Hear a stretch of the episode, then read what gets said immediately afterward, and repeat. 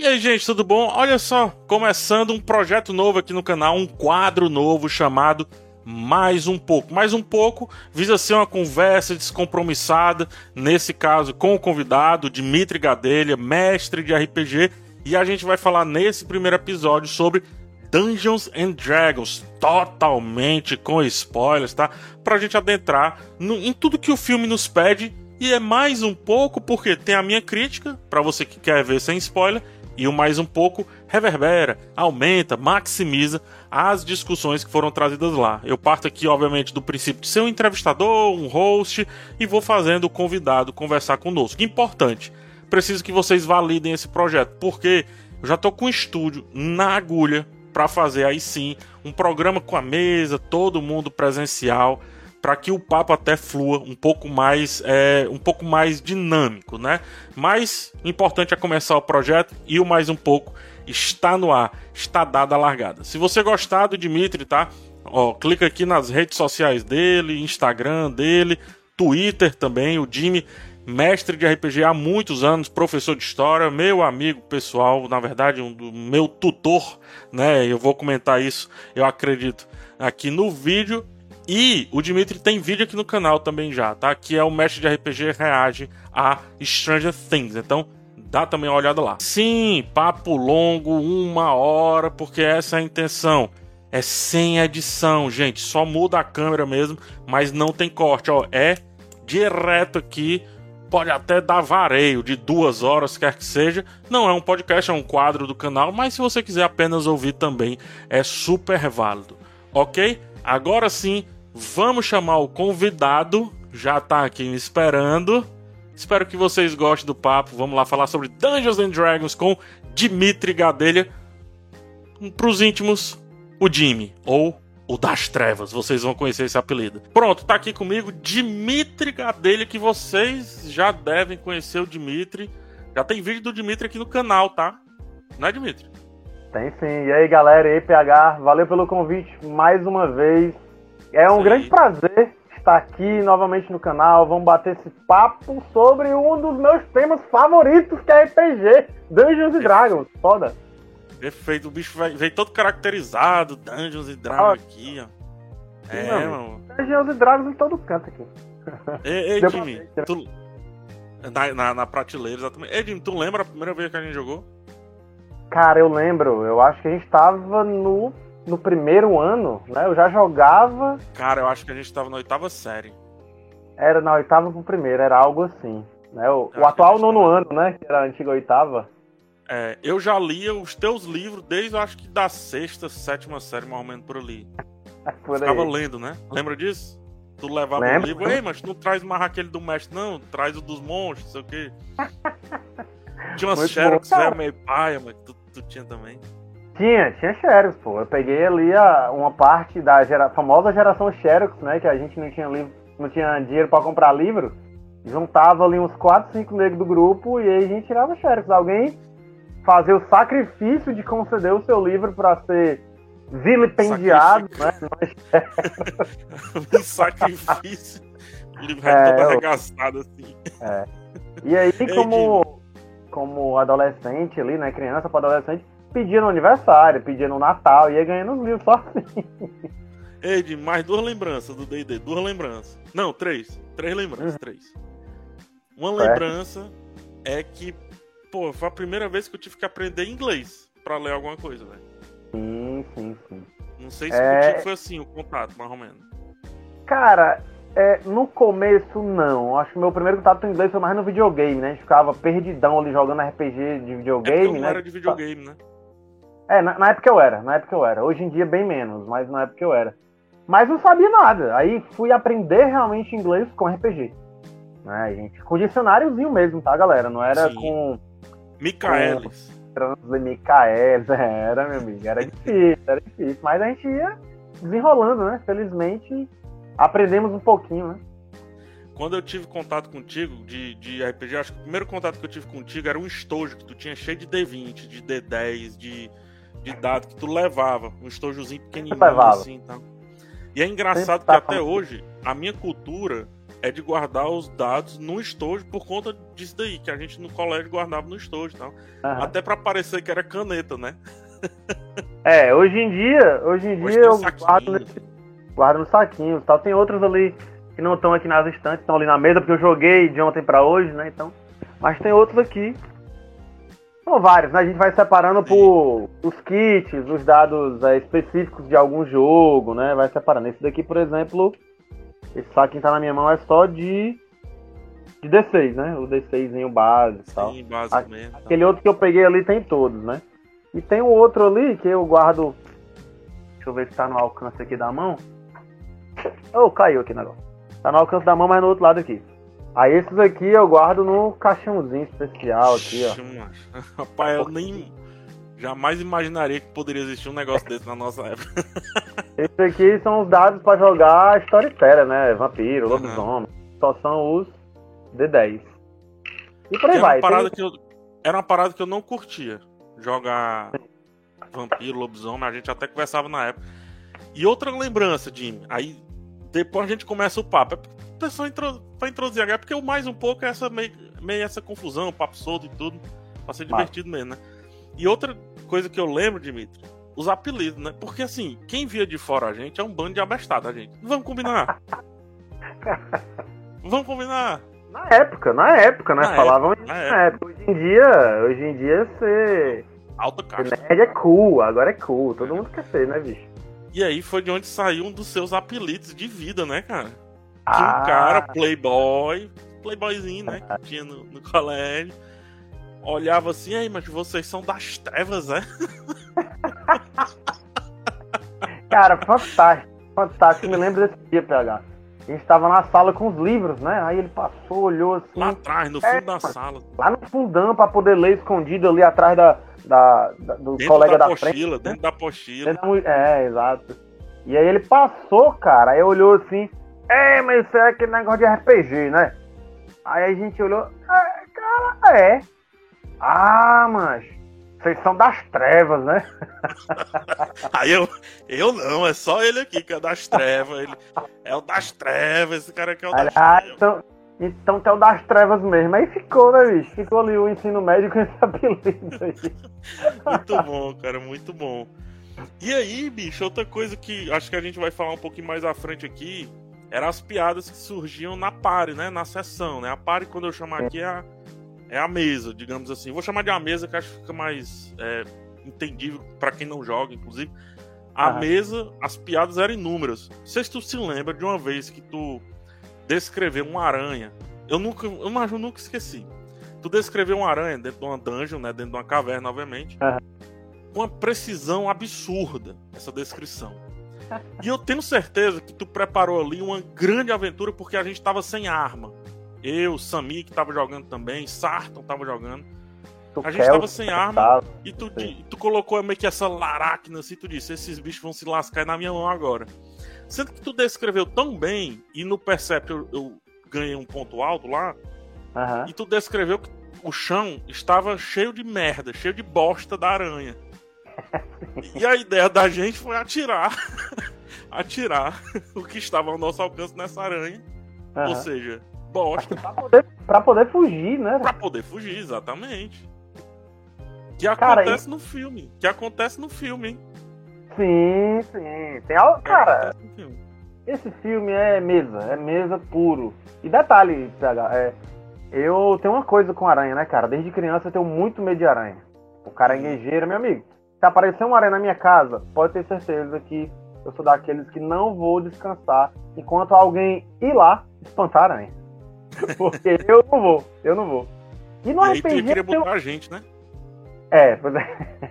Beleza. Engraçado que no RPG eu tenho muito isso com aranha, sabe, bicho? Eu, eu uso muito aranha, eu gosto muito de utilizar os, os elfos sombrios, né? Os Droll, como vilões, como inimigos, né? Que tem essa coisa com aranha também, tudo. Engraçado, né? É. Parece uma coisa meio Tolkien, né? O Tolkien tem um, tinha um trauma de infância com aranha, né? Ainda na infância dele lá na África do Sul, ele é, foi perseguido por uma tarântula no jardim de casa, e aí a gente vê a obra do cara cheia de grandes aranhas, né? Aranhas Porra. malignas e tal, aracna, um golem. por aí vai. Stephen King, né, cara? Stephen King também, todo o medo dele transforma, todo trauma ou medo transformado em história, né?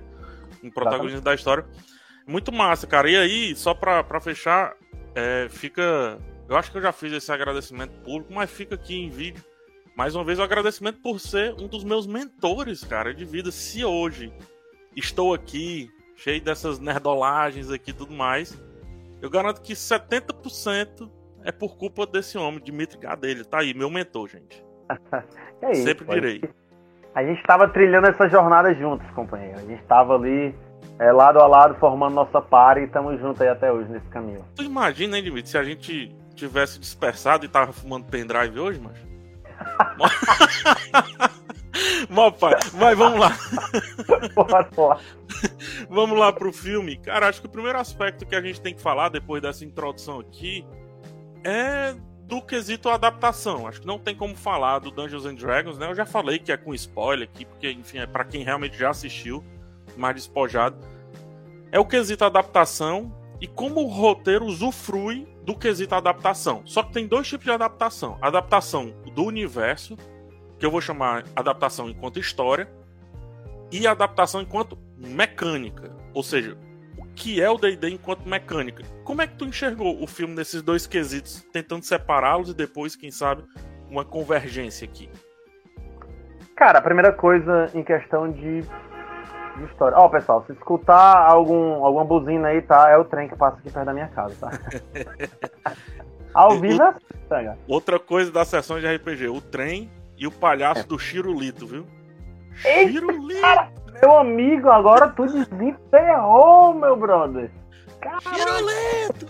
Reza a lenda que ele morreu, mas aí surgiu outro, né? Dizem que é uma entidade que sempre aparece de tempos em tempos, né? O poder, ele não deixa vácuos de Exatamente.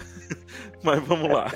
Mas, cara, voltando pro nosso papo aqui, PH, é, primeiro a questão de adaptação do cenário, né? É, eu achei uma, um acerto logo de cara do livro em se passar no cenário de Forgotten Realms, né? Que é, se não o mais famoso, eu diria que está no top 3 de cenários mais famosos de Dungeons Dragons, né?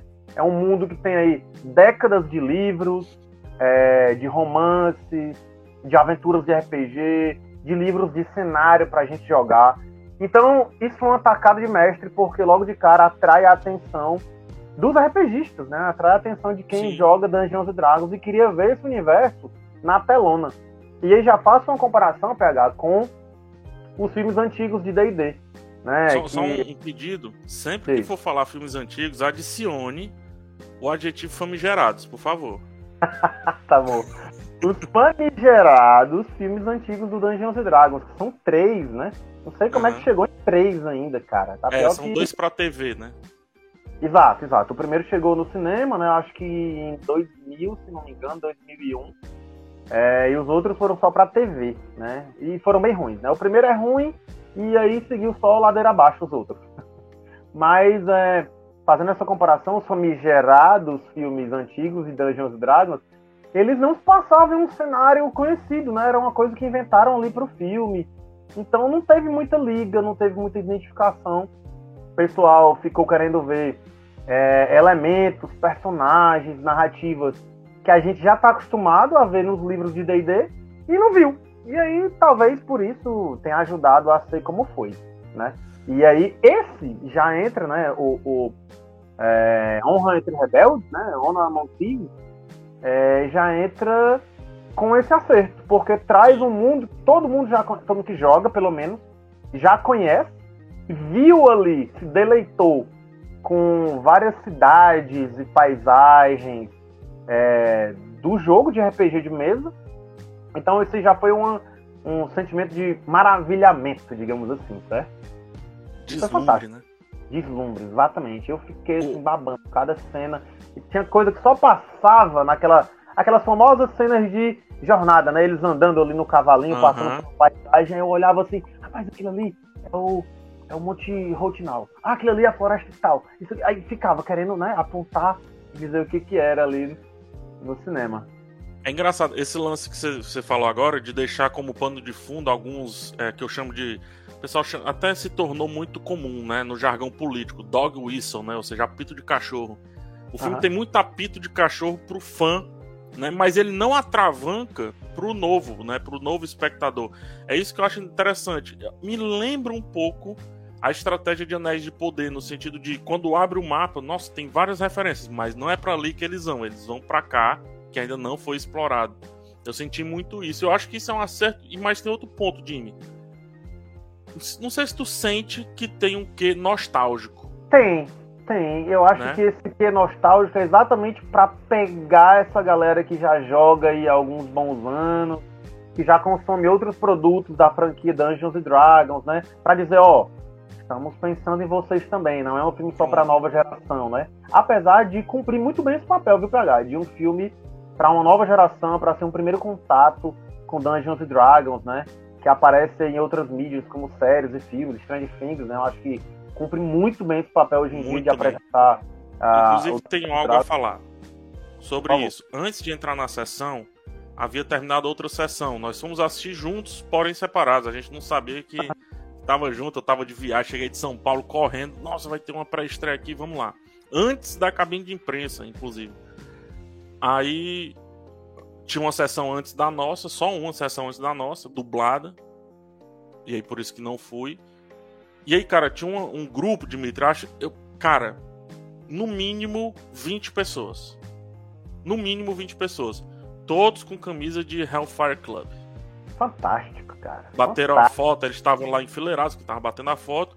Muito provavelmente é um, dois, três grupos, ou pessoas que, enfim, da antiguidade que se reencontraram, que foram jogando ao longo do tempo.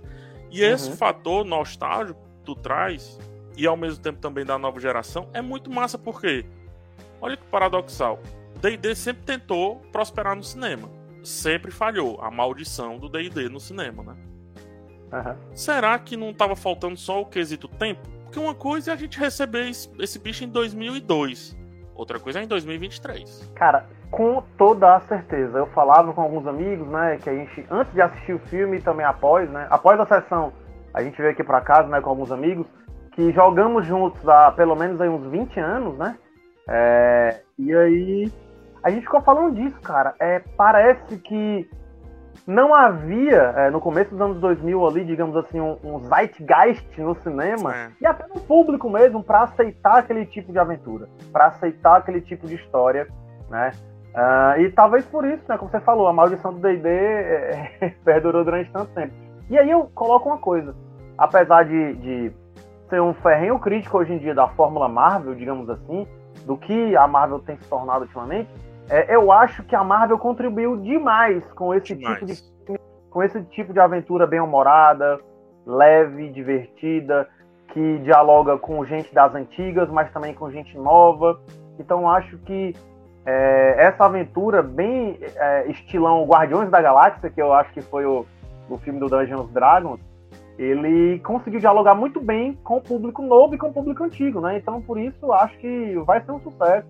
Espero que garanta aí uma nova safra de, de filme, de série, né? Tem uma série aí na luta, né? O Joe Manganiello, que é um dos grandes entusiastas e defensores Sim. do D&D, ele tá na luta para tentar emplacar uma série do Dragonlance, que é um outro grande cenário super clássico do D&D, né? Então... Não gosto tanto.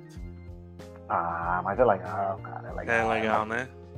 É, Eu não gosto é um muito, não, é É um pouco menos fantástico e menos viajado, digamos assim, do que o Forgotten. O Forgotten é essa galhofona que cabe tudo ali naquele mundo é, de alta, altíssima fantasia, eu diria. É porque eu não gosto de levar a capa espada a sério, não, Jim. Ah, é, é, é, cara. Sua vibe realmente é o, é o Forgotten Realms e esse climão do filme, viu? Pô, cara, é. mesmo, tá dando aquilo ali. Mas, mas aí, Jim, é, falando em o RPG enquanto agora, do ponto de vista mecânico, tá? O ato de jogar RPG, o dado e etc. O filme ele começa lá com o Edin, né? É, não sei se a pronúncia dele no em inglês ficou Edin ou Edin. Eu acho que ficou Edgin. Acho que ficou Edgin. Edgin, exatamente. Foi, então, acho. a gente tem um bardo, né? Que é, é o meu personagem, minha classe odiável. Inclusive, você sabe que eu treto com bardos desde, desde a primeira história que compomos, né? Leveling, o Eloquente, não lembra mais dele na estalagem. Odiava esse idiota. do velho crânio no Vale das Sombras? Ora, pequeno Luke pés ligeiros, sente-se aqui, deixe-me contar uma história e dedilhar uns acordes em meu bandolim. Quem sabe não aprende algo e deixa de correr, deixando seus amigos para trás. Sempre odiei esse cara, com todas as minhas forças. Cara, é Primeira uma das frase que eu disse, atire uma flecha nele. clássicos, né? Conhece o NPC, eu ataco. Né? É isso aí, cara. Mas o Eden aqui, ele, ele ganha um tom de um protagonismo, né? Geralmente o protagonismo é do guerreiro, ou então, quem sabe, do. O, por mais que ele seja ladrão, mas aquele ladrão clássico e tudo mais, né? E aqui é de um contador de histórias, que é o bardo, né? O bardo é um músico, para quem ainda não, não tá muito afeito o lance do RPG. E ele começa sendo o mestre dessa história, né? Ou seja, a mecânica do jogar é levada para esse cara. E a mecânica do filme, ou melhor, a dinâmica do filme é esse cara que assume meio que um mestre oculto. Por quê? Qual é a grande habilidade dele? Fazer planos. Plano A, plano B, plano C. E ninguém seguir o plano, mas às vezes voltar ao plano A. É esse o trabalho do mestre, né? Exatamente. Cara, é... só uma observação, tá? Eu adoro bardos no D&D. Adoro. Toda campanha que eu narro tem que ter um bardo. E aí eu gosto de colocar os bardos os mais diferentes do possível, né? Eu tento, na medida do possível, é, fugir daquele é, estereótipo do bardo pegador, que quer pegar tudo, todos, todas e todas. tem muito isso, né?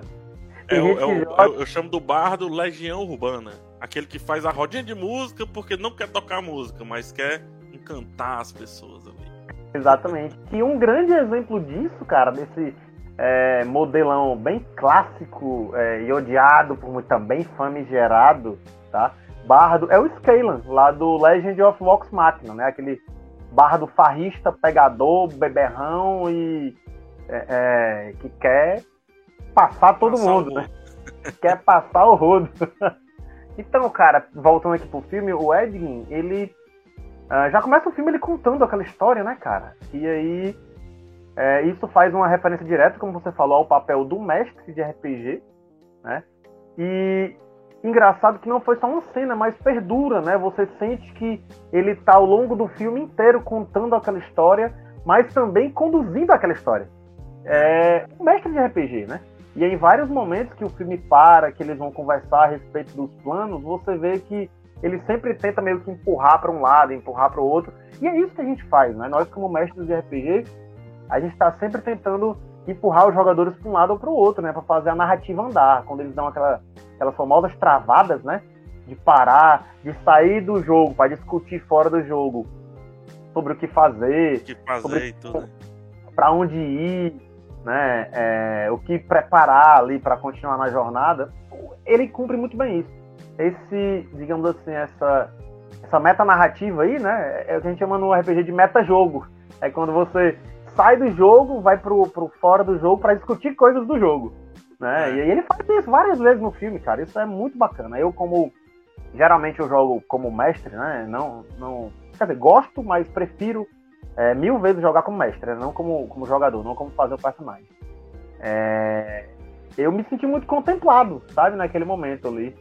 E também, como tem essa formação de narrador oral, né, de contador de histórias, então em vários momentos, quando ele para pra contar uma história, opa, peraí, galera, presta atenção que vem alguma coisa importante aí. Sim. E sempre vem uma informação tanto pro jogo, ou pro jogo não, pro filme, quanto também jogo, pra gente, né? É pro jogo também, quanto pra gente, né, espectador. Porque, e aqui talvez tenha alguma crítica que possa ser feita, mas aí a gente pode começar em cima. A motivação do grupo, sempre, assim, na, nas campanhas iniciais, né? Principalmente a gente jovenzinho lá, 15, 16 anos, sei lá, jogando aquilo. São motivações muito frívolas, né? Ou seja, são motivações muito banais, né? É, ah, tem que ir ali resgatar porque sim. Por quê? Porque eu vou dar dinheiro. Ah, beleza. Como a gente tem o pressuposto do jogar, a gente vai aceitar isso, né? Eu até há, há uns dois anos fui jogar uma campanha e eu transformei a primeira sessão inteira, eu tava jogando, não tava mestrando. E eu transformei a primeira sessão inteira numa discussão filosófica do porquê a gente tinha que resgatar. então ficou uma parada super Monty Python, não teve rolagem de dados, não teve nada. Foram duas horas, duas horas discutindo por que, que a gente tinha que fazer o que tinha que tava mandando pra fazer, né? Aham. Que é o que eu gosto, que buscar motivação. Depois que a gente amadurece, obviamente, assiste tanta coisa, a gente Sim. quer que tudo tenha uma motivação. Como é que tu analisa a motivação da formação do grupo e, obviamente, passando pelo mestre e jogador, nesse caso aí, o Ed? Cara, é, a gente vê que o motivo é, inicial ali gira em torno dele, né? Ele tem aquela motivação de encontrar a filha e trazer a mulher de volta, né? Ressuscitar Sim. a mulher. Gira em torno dele. E aí, bacana que quando vai incluindo novos personagens, né? Por exemplo, a Olga, né? A Olga, a personagem da Shelley Rodrigues. Ela já tinha uma história passada com ele, é, já tinha servido ali como mãe adotiva da, da garota, né? Da filha dele e tal. Então, ela vai com ele por causa disso. Ela tem a motivação dela, pessoal, de vida com ele, porque é amiga dele, porque ama a filha dele, porque se viu como. É porque vê ela também como uma filha, né? E ela é a E aí- guerreira, né? Ela é a guerreira da parada. a Bárbara, né? A Bárbara da Bárbara. Pari. É. Né? Engraçado, quando se encontram, finalmente ela abraça primeiro, a, a filha abraça primeiro ela, né? Não o pai, Isso. né?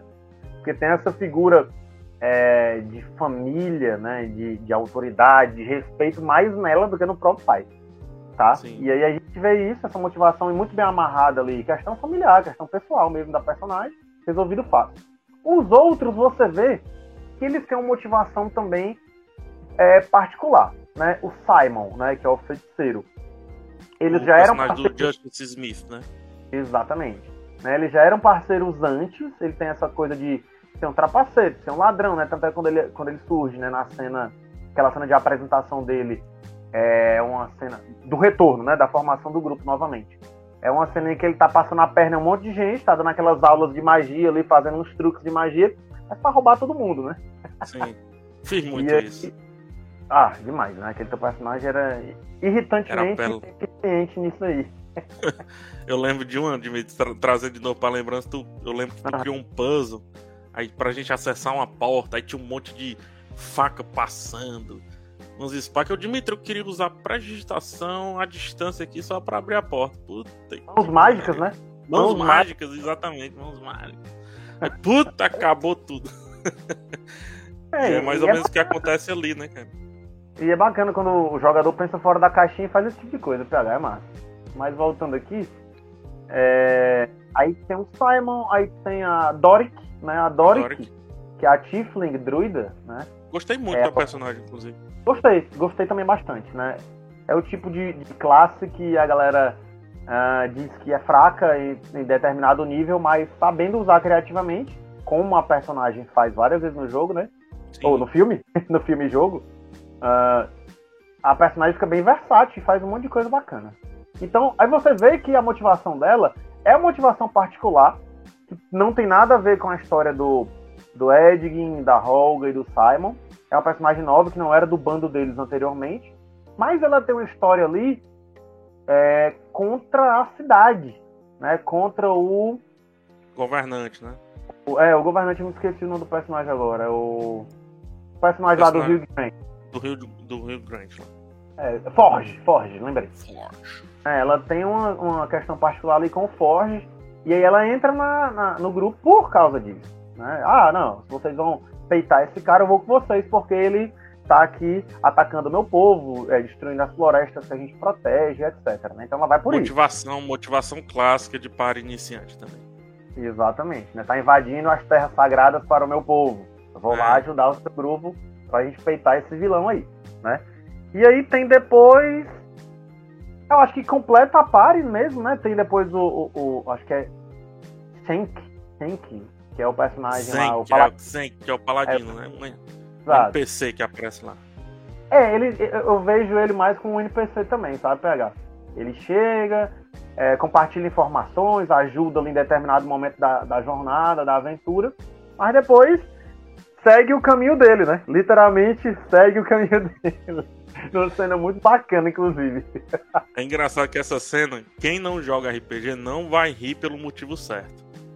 Quem Aham. joga, vai. Eu fiquei com falta de ar nessa cena. A cena que ele vai embora é essa que eu tô me referindo. Porque tem duas camadas essa piada. A camada número um é que o fato dele ser um NPC e conversa com os jogos eletrônicos, ele ignora os objetos de cena. Ele passa por cima porque ele está programado para sair do ponto A e chegar no ponto B, né?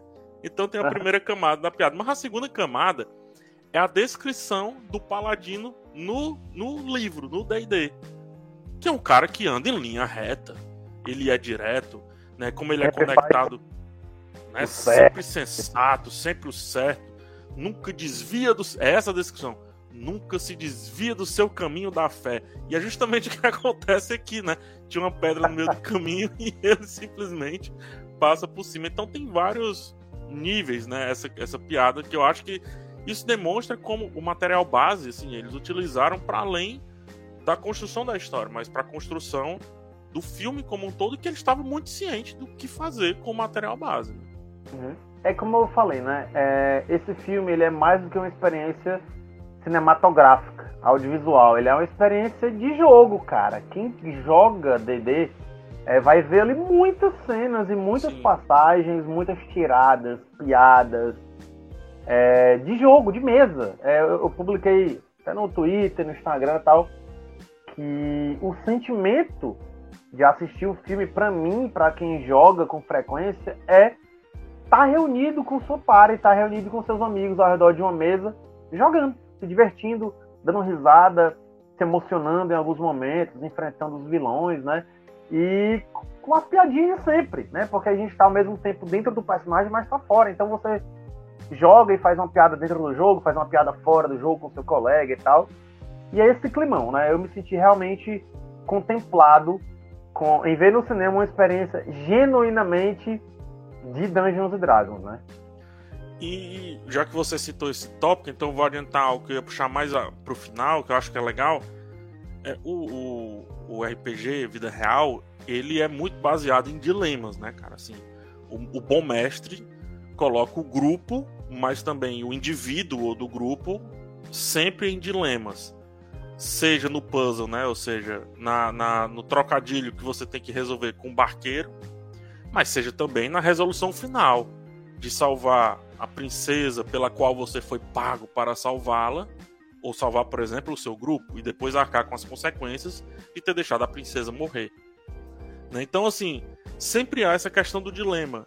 E é nesse momento que acho que até as pares, né, as mesas mais galhofas de todas, elas puxam um freio de mão na piada, no humor, e vivem de fato RPG, às vezes sem perceber mais que estão vivendo um jogador, mas que de fato estão atuando, né? Estão dentro, imersos naquela história.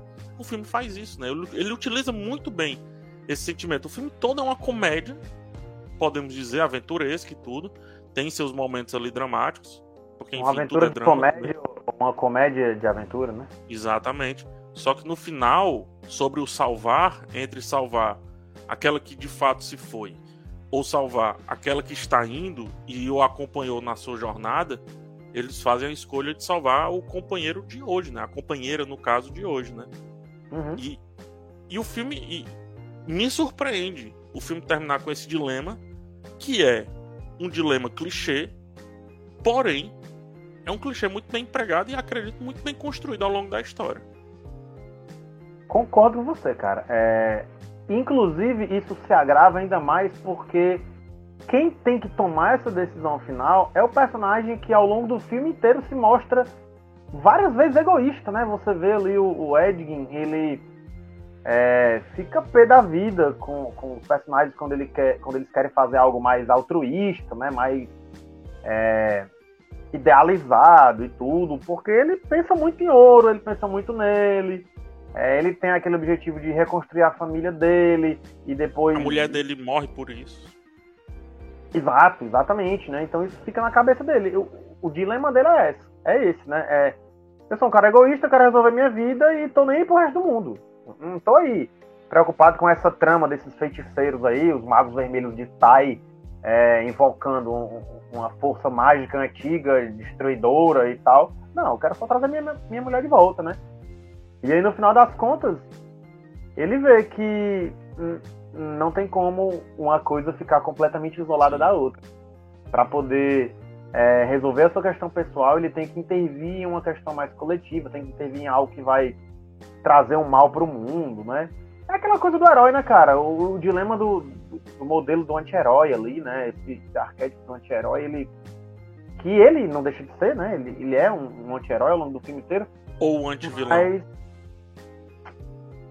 É, não sei. Eu acho que ele vai mais ali pro. Porque no é final. É mais anti-herói mesmo. É, pois é. Porque no final das contas ele acaba sendo altruísta. Dentro de Sim. todo esse egoísmo dele, acaba sendo altruísta. E mesmo quando ele traz é, de volta é, à vida alguém que é próximo dele, ainda assim não é o plano inicial dele, que era pensar apenas nele mesmo, né? Reconstruir a própria família e deixar os companheiros para lá. Né? Então foi, foi bem legal, eu gostei daquele final ali. Eu não esperava que ia ter uma, é, digamos, uma decisão, esse dileminha, como você falou, né? Eu acho que já estava meio resolvido nos minutos finais do filme, mas foi, foi bacana é algo que casa bem com, com esse tipo de história, né, cara? A gente tá no RPG, a gente não tá simplesmente é, atrás de entrar em masmorra, é, lutar com monstros tirar e acumular, e tirar 20, né? E, acumular tesouro, né? É, querendo ou não, as aventuras de RPG, elas criam heróis lendários, né? Que por mais que pensem em ouro, pensem em acumular artefatos mágicos, se tornar mais poderosos, eles também acabam fazendo um bem para o mundo, né? mesmo dentro das suas particularidades e motivações que podem ser egoístas também. E já que o nosso assunto estava muito nessa questão da adaptação, do adaptar, nesse caso, mecânicas de jogo, eu vejo isso também como uma adaptação a uma história que havia sido planejada pelo mestre, nesse caso o Ed, que era resgatar, salvar, ressuscitar sua esposa, quer que seja. Mas os jogadores levaram ele para outra história. O NPC, né, o Paladino, levaram ele para outra história. E o mestre ele teve que se adaptar também. Né? Ele teve que dizer assim: Pô, beleza, vocês têm certeza que é isso que vocês querem fazer? Ok. Então vamos fazer e vamos descrever um final juntos em cima disso, né? É, das, das vezes que eu mestrei e até one shots assim bem sérios e tudo, é, eu nunca consegui chegar no final que eu havia planejado. Eu faço eu sempre faço usando aquelas caixinhas, né? De uhum. fluxograma, né? E aí sempre chega uma caixinha só. Não, só tem um fluxograma. Todos os fluxogramas eles servirão apenas para um específico. Porque uhum. eu quero esse final. E eu nunca conquistei esse final. Porque os jogadores não permitem, né? Clássico. E isso é um dos grandes baratos do, do RPG, né, PH? É uma história que não é só do mestre. A Sim. história ela é coletiva, né? Tá todo mundo ali agindo ativamente na mudança do mundo, é, no caminho que a jornada vai trilhar.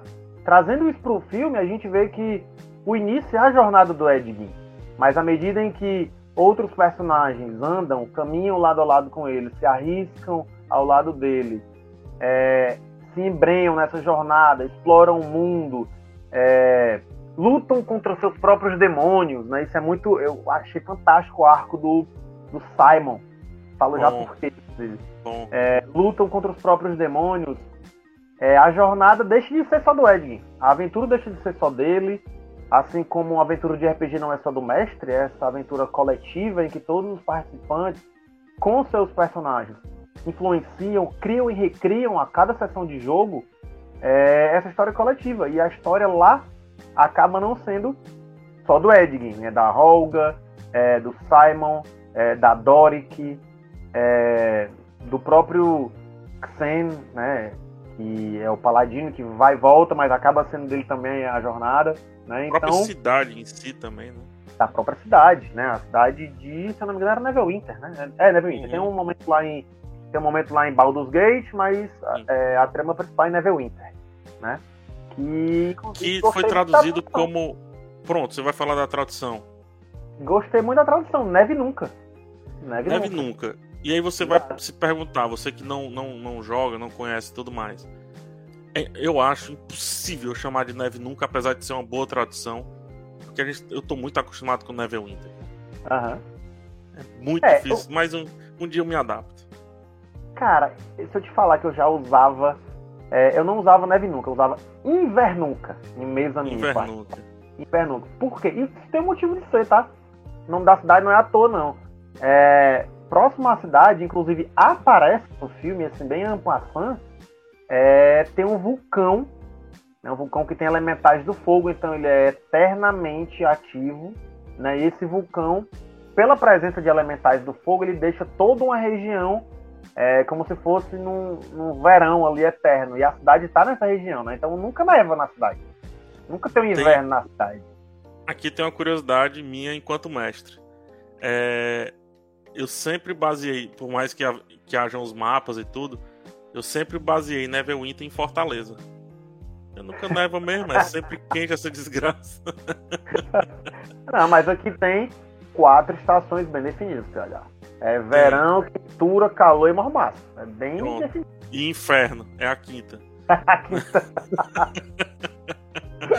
Falando em mundo, é, tu achou um acerto essa construção de mundo? Ou tu acha que ainda é só um aceno pro que pode vir?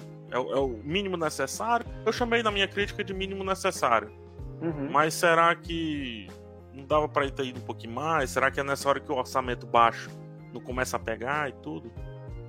Eu acho que tem duas coisas aí, pegar. Eu acho que primeiro o orçamento, óbvio, né? Isso influencia realmente. É, quando você vai construir cenários, né, cidades fantásticas com paisagens ali em, em CGI, com criaturas fantásticas, né, em todo lugar. Então, um ponto. O pessoal ser. acha que CGI é de graça, tá? CGI é caríssimo. Só para deixar claro aqui que às vezes você colocar um CGI de gratuito, é tipo você comprar aquela manteiguinha mais barata, assim. Tem gosto de manteiga, mas não aziazinha, entendeu? Então só para deixar claro que ah, não é porque é tudo no computador que é um menino de 15 anos ali fazendo, né? Enfim. Então tem essa questão orçamentária mesmo, né?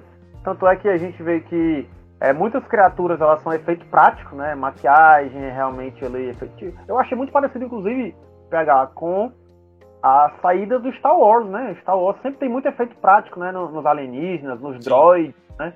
Não só o CGI. É, então tem essa parte aí. É, mas também tem essa coisa de não apresentar muito, não jogar muita coisa de uma vez. Eu acho que não abrir é importante. Né? É, eu acho, é, eu acho importante ter esse pé no freio, em vez de despejar logo um monte de nome de locais, de reinos, de cidades, é, ou só passar ali em tela, cinco segundos de tela para mostrar uma coisa, só para dizer que tá lá, uhum. e não ter significado nenhum na história e, e, a pessoa olhar, ah, mas e aí? O que, que você tá aí pra quê? Né? Tem um problema é da adaptação daquele jogo lá do Warcraft. Eles fazem muito isso, assim, de ficar despejando muita coisa e não vai, no, no final a gente não sabe nada. Exatamente, exatamente. Porque é, tal qual o mundo de Forgotten Realms é, é um mundo de Warcraft, né? Então é um mundo que já tem décadas de histórias e material de videogame, de romance, de quadrinho, de RPG. Então não dá para tu querer jogar tudo só para fazer é, só easter egg o filme. Ó, tem aqui tudo, mas não tem aqui nada. Sabe? Sim. Se tem tudo, não tem nada. Então eu acho que eles acabaram escolhendo ali pontualmente é, alguns locais bem icônicos, né? Neverwinter tem vários videogames, né? Então quem aí acompanha no videogame já jogou algum, algum Neverwinter Nights, né? Que tem acho que três, inclusive. É, Baldur's Gate, que é uma outra cidade muito icônica é, de Forgotten Realms. Minha cidade então, favorita. É fantástico, cara, é fantástico, né? Tem N, N aventuras, tem também vários jogos, inclusive vai sair agora Baldur's Gate 3, né? É, aí pro. Acho que pra PC e PS. Não sei se é só pra PS também, não sei se tá no Xbox. Enfim, pra onde plataforma aí, né? Então eu achei um acerto isso aí, PH, porque é, você apresenta de uma maneira minimamente é, é, favorável, satisfatória. Dá para você sentir o clima da cidade, dá para você ver as criaturas, os locais da cidade, sentir um pouco da cultura da cidade, aquela coisa do pão e circo, né? Daquele uhum. Lord Tajuto, né? Que é o Forge. É... Achei então, muito legal essa trama também dele. Eu achei bem bacana. Bem, bacana. bem interessante parecia idiota no começo, assim, mas no final se mostrou, putz, ah, ele realmente é o ladrão dos ladrões. Aí, se desse certo, teria sido ladrão. E que você vê que no final das contas, é, tinha outra coisa por trás, né? Tinha outra Sim. trama de gente mais perigosa, mais antiga e mais poderosa, né? Porque Sim. a, a maga vermelha lá, meu amigo, no final, ela faz o, faz o diabo E- lá na, naquela Mas sequência. i- isso é um tropo, viu? Do esperto, o, o- é o, o idealista sendo enganado. Isso é um tropo. Que é o Hum. tropo utilizado também em Star Wars com relação ao Palpatine e o Conde Dooku. Que o Conde Dooku, ele era um separatista, só pra lembrar, ele era um separatista, então, se você dá o zoom out, ele meio que tava até certinho assim no- nas ações dele, porque ele tava certo com o que ele reclamava da República, então ele queria separar a Confederação da República. E o Palpatine usou isso para criar um império, que não era o que o Doku queria. O Doku só queria a, a separação. E aí, no caso, trazendo pro D&D, né, esse tropo clássico de pegar o idealista sensato, digamos assim. Obviamente ali no, no sentido de ladrão, né? Sensatez do ladrão. Pra criar Sensato, algo em cima sensato, disso. mas não idealista, um sensato egoísta, né? Que o Ford Egoísta, é... exatamente. É, exatamente. No caso do Doku, um sensato idealista. No caso aqui, Exato. um sensato é, egoísta, né? E aí ele, eles criam uma trama maior em cima disso. Eu, eu adoro, inclusive, esse, esse tropo. Eu adoro essa estrutura narrativa. É, obviamente, pra gente que tá lendo mais e tudo mais, é básico. Mas, cara, pega uma galera, assim, de nova, só que não, não lê muito, não vai muito ao cinema e tudo. Pega fácil esse tropo. Fácil. Funciona demais. E aí, Jimmy, aquela- é... É aquela velha coisa, PH. É, só, acho que só concluindo, acho que quer passar para um próximo tópico, né? sim, É de você leva todo mundo a olhar para um lado, É. mas de repente você. Opa! Vira para cá. Né? Aquele é famoso mágico, plot né? E aí, Uhum. Jimmy, mas tem uma coisa que assim, eu não, não tanquei, cara. Eu não. Me pegou mal mesmo, cara. É. Beleza, tem a questão do orçamento, a gente pode conversar em cima disso, já conversamos. Mas o fato da maioria ali ser humano, e o que eu quero dizer com a maioria ali ser humano, ou humano, ou meio elfo, mas que as orelhas estão escondidas num gorro, então é humano, né? Uhum. o fato da maioria ser uma figura humanoide demais, digamos assim, me incomoda.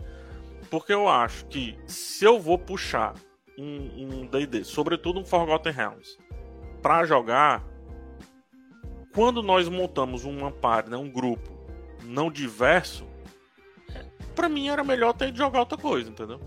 Pra mim era melhor ter de jogar 3D&T ali, adaptar alguma coisa ali, de, de vida real mesmo, porque, pô, se eu tô entrando numa fantasia, quero fantasia, pois então. E aí eu sinto falta disso no filme, cara. O anão aparecer em uma ceninha isolada ali pra dizer, ó, temos anão, é até pior, eu acho. Era melhor nem ter aparecido de jeito nenhum, porque senão, beleza, cadê o anão? O anão é. é- Ou talvez porque eu gosto muito de anãos, né? Pode ser isso também. e antes que reclamem, anãos mesmo, tá? Vão estudar aí, se vocês estão achando que não é esse o plural correto, dentro da fantasia enquanto raça. Mas, o que é que tu acha disso? Desse lance Cara, da falta de diversidade de raças aí. Primeira pegada, com certeza, orçamento, né? Com certeza, Lógico. orçamento. É, É, compreensível. Porém, sim. É, o mundo de Forgotten Realms, ele é um mundo extremamente colorido, extremamente diverso no sentido de criaturas, ah, de raças das mais diferentonas, estapafúrdias possível. No RPG, isso é mais fácil de trazer, né? Cada livro traz ali 3, 4, 5 novas raças e aí tá disponível para você jogar. né? na telona isso fica difícil, né? Fica difícil você manter durante muito tempo ah, um personagem, um alienígena, um personagem fantástico. O Star Wars também passa por isso, né? Star Wars, eh, ele sempre tem um droid ou um, um- um- um personagem de uma outra espécie que tá Marvel, ali. um- a própria- outra espécie simplesmente vai lá e pinta de colorido, né? né? Star Trek já fazia isso, né? Há décadas. então, acho que é por aí. Mas também, PH, pelo seguinte, eu acredito que no primeiro momento as pessoas buscam se identificar com algo que está ali mais, é, digamos, semelhante a elas, né? É, é, é, natural. Mas eu acho que foi mais pelo caminho do. Mas essa visão é interessante aí que tu traz. Não, com certeza. É, é, mas eu acho que foi mais pelo caminho do, do orçamento mesmo. Até porque o Dungeons Dragons hoje em dia, enquanto jogo, né, enquanto franquia, ele está expandindo um pouco mais é, essa questão da diversidade racial, tá até mudando alguns conceitos, né? Já bem cristalizados. A gente fez uma discussão muito interessante, né, no Twitter sobre isso. Sim, sim, né? Inclusive com boas contribuições, né? Sim, Teve gente que, que, tem uma produção sobre isso, né? Sobre esse determinismo racial dentro do RPG. Então o D&D tem, tem uma, uma, uma corrente de jogadores, estudiosos de RPG, digamos assim, que critica bastante essa coisa do determinismo racial no D&D, né? Que, que define quem você é, que vai ser durante a vida inteira, como se algo tivesse cristalizado ali e que você ao longo da sua jornada heróica ali enquanto personagem não pode mudar. Né? Então, alguns jogos inclusive, né, como o Pathfinder, é, atualmente já estão abandonando esse conceito de raça, né? adotam o conceito de ancestralidade e que é mais fluida, que não é a sua consanguinidade, né, a sua genética, digamos assim, ou a sua o, o sangue, né, que, que os seus uhum. pais determinam quem você vai ser enquanto indivíduo, as habilidades que você vai desenvolver. Isso é determinado pelo histórico do personagem e pela jornada que o personagem trilha. É claro que vai ter gente torcendo nariz, vai dizer que é uma pauta woke, né, que é uma pauta do social justice, é, mas que seja, que seja necessário que o D&D é como essa grande franquia que está no cinema, que está na televisão, que está nos jogos, que vende milhões, que lucra milhões, tem que incluir essas pautas, né? São pautas necessárias também. Né? É, e atual, né? Eu, eu. Assim, parece que Capa Espada, né? Reino, é, Fantasia Capa Espada, ele tá imune ao anacronismo, digamos assim, né? E eu acho que não, né? Eu acho que no final, como você falou muito bem, do, a gente começou aqui falando sobre a questão da aranha, a gente está refletindo um, um, um outro. O que é que eu quero dizer do outro? A gente está refletindo alguém que está fora daquele universo, fora daquela história, seja o autor, seja uma história do autor, seja um, né, alguma uma memória ou algo que o autor roubou de alguém e mestrar, assim como jogar, é escrever uma história com a voz. É, por exemplo, eu imagino, não sei se já houve esse estudo, se não, deveria ser maravilhoso. Assim. Se você colocar, por exemplo, um RPG na mão, um D&D da vida na mão de uns griotes lá na África, onde tem uma cultura oral absurda, eu acho que eles não iam ter resistência nenhuma, né? Não iam perguntar assim, como é que funciona, onde é que eu escrevo? Ele não ia perguntar isso, né? E é tudo construção de história, né? Jogo, o jogador tá representando ali o que ele é, ou o que ele quer ser, quer que seja Assim como o mestre também trazendo todos os seus traumas, etc. Então, por isso que eu acho que sim. Quanto mais genérico for o jogo, por mais que às vezes pareça um pouco difícil, eu acho válido essa discussão, acho bem legal. Voltando para o filme, é... tentando ir aqui para um, um lado um pouco mais técnico, não que não tenha sido técnico até agora, mas outra coisa que me incomoda, e aí a última coisa que vai me incomodar no filme, depois uhum. a gente vai aqui já para um remate, a montagem que é, eu não sei se é porque eu tenho outras exigências com relação à fluidez de montagem, à dinâmica da montagem, mas tem um conceito chamado elipse narrativa que eu até falei lá na minha crítica. elipse narrativa é basicamente assim, por exemplo, você está aqui desse lado, você tem que vir para esse outro lado aqui. Você não precisa mostrar a cavalgada inteira para chegar aqui. Mas ainda assim, a saída daqui para cá não pode ser um salto. Você tem que sentir o sair daqui para eu chegar aqui. Em resumo, tá? Se o cara tá numa cena aqui, ele não pode simplesmente cortar para a cena de cá e pronto, chegamos 32 mil quilômetros depois onde a gente queria, né? Assim, com um corte de cena. Eu acho que o filme ele faz isso mal, cara. E talvez pela como ele quis deixar o grupo sempre muito próximo, não ter outro núcleo narrativo para se ancorar, eu acho que ele não conseguiu fazer muito bem essas elipses. E aí eu vou evocar você, enquanto mestre, porque você sempre colocava a gente para dormir, quando a gente acordava, a gente já estava em outro ponto da aventura. Tu acha que falta isso ao filme?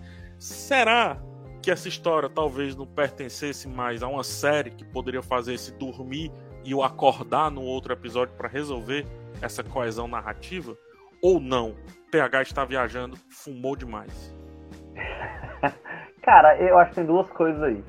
Se você realmente observar é, o ritmo do filme e imaginar o filme realmente como filme, né, com essa análise que você fez aí dentro da narrativa e tal, realmente tem algum probleminha sim de ritmo, né? A gente nota que em vários momentos dá uma parada que talvez poderia ser mais breve, mas eu acho que essas paradas muitas vezes estão adicionando ali elementos na história dos personagens, estão evocando a história dos personagens, estão trazendo elementos do seu passado, estão adicionando é, novas figuras àquela jornada para você entender melhor é, o porquê que a Holga ela não quer se pegar com ninguém, o porquê. Exatamente, o porquê que o Simon é inseguro como ele é, porque a gente entende quem é o ancestral dele, que é o grande Elmister do Vale das Sombras, que é um personagem é, extremamente famoso e clássico do Forgotten Realms, né? E, enfim, então... Eu dei um soco assim, a Sarah tava comigo, eu... Eita! É o que é, menino. É, a gente fica assim nesse filme, né? A gente que, é. que joga e que já leu muito de Forgotten Realms fica assim, olha isso! Caramba, é fulano de tal! Eita, é, é cidade de tal! Eu passei o filme assim, velho. Assim como ele, quando ele usou o elmo e veio toda aquela descrição, eu mudou de nível, passou de nível, Sara. Preste atenção. E ali é um jogo. Exatamente. é um jogo. Então, realmente analisando o filme por si, tem, concordo com você. Não acho que prejudique, sabe, PH, a, a jornada não, porque eu acho que são paradas que trazem ali uma diversão, claro, né? Quebra um pouco a jornada, mas são, são cenas divertidas, na maioria delas. E dialogam essas cenas com a linguagem do RPG. Por exemplo, aquela cena em que eles estão parados ali na praia, estão conversando. E agora, o que, que a gente faz? É, e agora, qual é o plano A? Não, mas esse não era o B? Não, mas esse é o C. Não, e, e aquele? É uma discussão ali que parece meio enfadonha no, no, no filme, mas é, mostra a linguagem do RPG. É, ali, é daquele jeito que acontece quando é uma jornada está posta para os personagens e os jogadores vão discutir a respeito. A narrativa para, a aventura para nesses momentos, né? Porque a experiência do RPG não é só simplesmente ir do ponto A para o ponto B, lutar contra um monstro no ponto B ir para o ponto C, fazer aquilo, entregar um artefato para o NPC tal. Tem esses elementos que vão adicionando camadas é, e elementos narrativos, né? Porque RPG não é só, é, digamos, é, cumprir a missão, cumprir a quest, mas é desenvolver a jornada, desenvolver aqueles personagens enquanto indivíduos, né? É claro que dentro de um filme que você tem um tempo ali, tem um ritmo a se manter, claro que no RPG também tem, né? Mas é claro que num filme, para aquela experiência de cinema, isso pode prejudicar assim um pouco, né? Mas eu acho que mesmo essas quebradas de ritmo, elas, elas trazem elementos e camadas à história, aos personagens e ao cenário, né? Que são bem interessantes e que são válidos, sim, né? E isso acontece direto no RPG, cara. Acontece direto. Então, olhando com esse olhar de RPGista, de mestre de RPG, ou mesmo de jogador, eu acho que é válido. Eu acho que é válido e essa quebra não prejudica, adiciona. Entendi. E aí, já que você trouxe esse ponto, assim, eu discordo solenemente de você, mas não é sobre mim hoje. mas, é, já que você trouxe esse ponto, vamos já para um encerramento aqui. Hum, você falou, enquanto mestre, enquanto jogador, eu falei bastante sobre experiências minhas, experiências nossas. Vamos tentar pensar, eu sei que é muito difícil, né? Eu ponho-se no meu lugar, acredito que é muito difícil. Muito difícil mesmo, porque somos seres dotados de uma história. Entretanto, vamos tentar fazer esse exercício filosófico aqui. Olhando para o filme, dando um zoom out. Saio, vamos sair um pouco dos detalhes, vamos olhar para a coisa pronta. Tu sente que esse filme vai cumprir dois papéis que eu acho que é para que ele venha a servir? Que um, fazer novas pessoas gostarem de não só de D&D, mas acredito que do RPG em si. E dois, ser longevo, ou seja, ser uma franquia, porque ele grita o tempo inteiro que quer ser uma franquia, tá muito, muito claro, muito evidente. tu acha que ele consegue cumprir esses dois papéis aí que eu tô colocando em cima das costas dele aí? Eu acho que o primeiro ele cumpre bem. Né? Esse primeiro de, papel. De evocar a vontade da galera jogar RPG. Isso. É, como eu digo, né? Pra mim esse filme ele é uma experiência de mesa de jogo. Então ele realmente coloca ali situações, elementos, personagens, piadinhas é, de RPG do universo e do jargão RPGista do Dungeons Dragons que atiçam a curiosidade, que apresenta de uma maneira é, maravilhosa no sentido de trazer o maravilhamento, digamos assim, de quem está vendo, de quem está assistindo e passando por aquela experiência, né? Os personagens são legais, são divertidos, são bem-humorados. O... Mesmo com a, a, esse orçamento reduzido, o mundo convence. Né? Uhum. E o mundo mostra, convence. convence. É legal, essa, essa, essa frase é boa. Acho que o mundo convence é uma boa frase. Deveria ter roubado pra minha crítica se você tivesse dito antes. pois é, então é, eu acho que convence. E quando você parte, por exemplo, de outra experiência com RPG, que você viu os personagens jogar, por exemplo, lá no Stranger Things, e você vem para cá para ver como é dentro da cabeça daquela galera que estava jogando, então acho que você, ah, então é assim que é na hora de jogar. Então é assim que é na hora de rolar os dados. Então acho que ele passa bem esse sentimento, né? Eu acredito que teremos aí novos RPGistas e que a Hasbro, né, que é a a grande detentora aí da, dos direitos do D&D, a franquia D&D, ela vai sim faturar uns milhões a mais aí. é, agora, quanto à longevidade... E aí dá para trazer o Caverna do Dragão, se, se for o caso agora também, porque é um puta de um aceno pra dizer, e aí, dá pra gente fazer outra coisa aqui e tal. E que o filme trouxe, né, PH? Me trouxe. Sim, o filme trouxe, exatamente.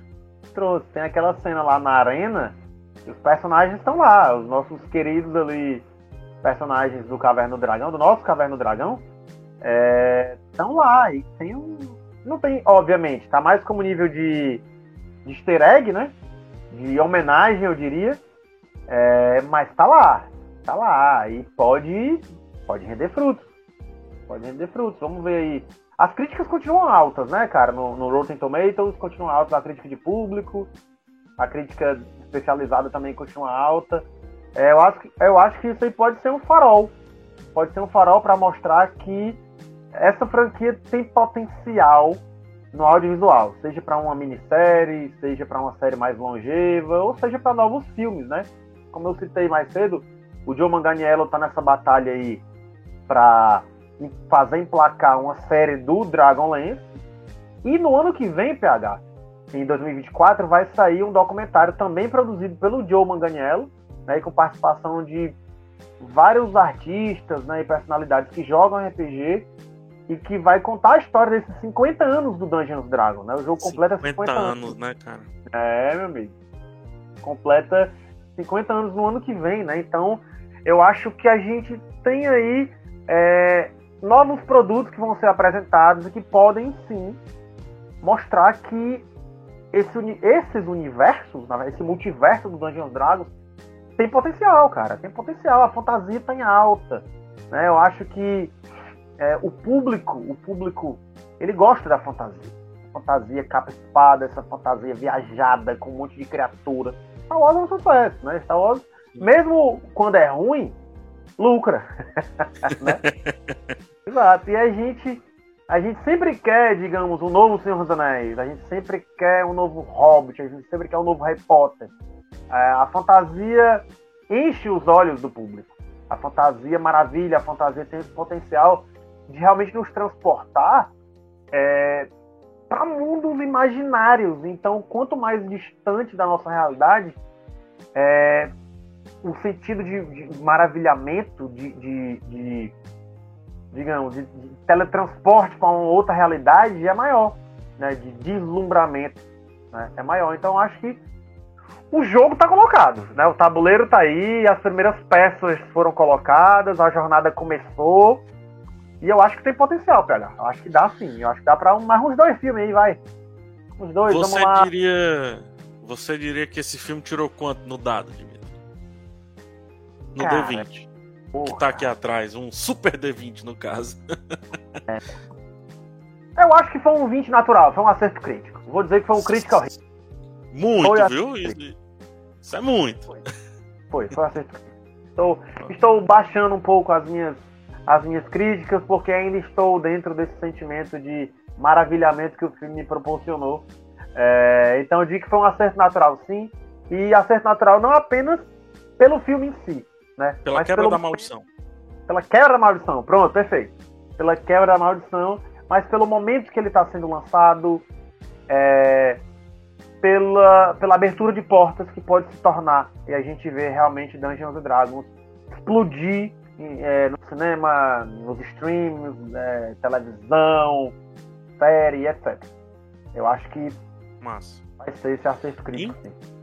Inclusive, dona Paramount Plus aí, que tem uma parceria, uma proximidade com Prime Video aí, Prime Video doido pra colocar uma série entre Senhor dos Anéis, entre temporadas de Senhor dos Anéis, Roda do Tempo, né, Fantasia dando muito certo. E outra, tendo a possibilidade de vender produtos na Amazon também, acho que seria uma casa fundamental, não sei se, se eles já já devem ter conversado sobre isso, que o filme seja um aceno para tal. Sinceramente, eu acho que cabe mais nas séries, Jimmy, do que em filme, sabia, cara? É, respeito muito Concordo. D&D, pô. Não dá nem pra discutir isso. Minha vida, minha formação vem tudo daí. Mas é, eu acho que uma série tem uma conexão maior pela, é, pelo tamanho desse universo, pelo tamanho desse mundo e por aí vai. Jimmy, muito obrigado mais uma vez, tá? Obrigado pelo convite. Eu falei no começo, você não ouviu porque você tava off. Falei no começo que eu vou tentar fazer você virar um co-host aqui do Mais Um Pouco. Opa, né? vamos Já que tá estreando com você, quem sabe a gente fazer esse projeto como co-host, mas enfim, cenas futuras vamos ver é, o quanto vinga. Então, Jimmy, muito obrigado é, mais uma vez por me auxiliar aqui na cobertura de RPG no canal, digamos assim. Já tivemos vários planos que não puderam ser executados aí, mas acredito que agora aos poucos a gente vai colocando pra frente. E aí, comentários finais, cara. Consideração final, faça seu jabá também para suas redes e tudo, mas consideração final sobre o papo e sobre o próprio D&D. Convido o pessoal para jogar RPG aí. Vê se tu convence alguém a sem nunca ter jogado RPG, sozinho começa a jogar RPG. Será que dá? Eu comecei sozinho com os livros do Steve Jackson. Ó, acho que dá, hein? PH, é sempre um prazer, cara. É sempre um prazer estar aqui no canal. Sempre um prazer compartilhar aqui as nossas ideias, relembrar muitos momentos nossos de colégio, de mesa de jogo, enfim, da nossa amizade que já dura aí uns bons vinte e tantos anos aí, né? Desde a terceira série. então, é, valeu, eu também agradeço o convite, cara. Conte comigo para ser co-host. Já estou disponível, já digo que sim. Massa. Vamos tocar esse projeto pra frente e vou rolar um dado para uma ideia. Vamos ver aí o que, que o público diz, o que, que você acha, o que, que você pensa a respeito. E se de repente a gente fizesse aí um quadro, um programa de uma mesa de RPG aqui no canal? Vamos ver, né? Vamos ver. O se dá. estúdio está alugado, tá? Só tem isso. Olha aí. Já temos o estúdio e você já tem o mestre, já estou aqui disponível para amarrar aqui no canal. Maravilha. Então, galera, é, como o PH falou, né? Tô nas redes sociais como Dimitri Gadelha, Dimitri com Demudo, né? D-M-I-T-R-I. Vocês me encontram é, no Instagram, no Facebook, no Twitter. Sempre estou falando de RPG, nerdices, enfim, tudo que a gente pode conversar, certo? Ah, aqui em Fortaleza eu coordeno um projeto chamado Vila do RPG, que também tem as redes sociais, né? Arroba Vila do RPG, no Instagram principalmente, né? A gente movimenta mais por lá, certo? E que uma vez por mês a gente faz um encontro aberto ao público de RPG para quem já joga, para quem quer conhecer, para quem nunca jogou, para quem saiu de do cinema com essa vontade de rolar uns dados e conhecer esse universo do RPG. A gente está todo mês lá na BEST, a Biblioteca Estadual do Ceará, no último Linda. domingo do mês. Está Fantástico. linda, está linda. Muito massa. Então fica aí todos os convites. Gente, muito obrigado por ter chegado até o final aqui desse vídeo. É sempre uma honra você que chega no final. Por isso que a gente deixa o mais importante sempre pro finalzinho. Dá aquele like aqui no vídeo, ajuda demais, é bem rapidinho, cara. Putz, assistiu isso tudo, não deu like? Como é que pode, né? Dá o like rapidinho, se inscreve aí no canal para mais. E vamos ver como é que o mais um pouco vai sobrevivendo. Estúdio tá alugado, vamos testar um pouco mais esse formato. E a gente se vê numa próxima oportunidade. Um cheiro! E vai na loja comprar logo os dados, hein? Jogador de RPG que não tem seus dados vai sofrer com a má sorte. Isso aí. Tchau, tchau, gente. Até a próxima.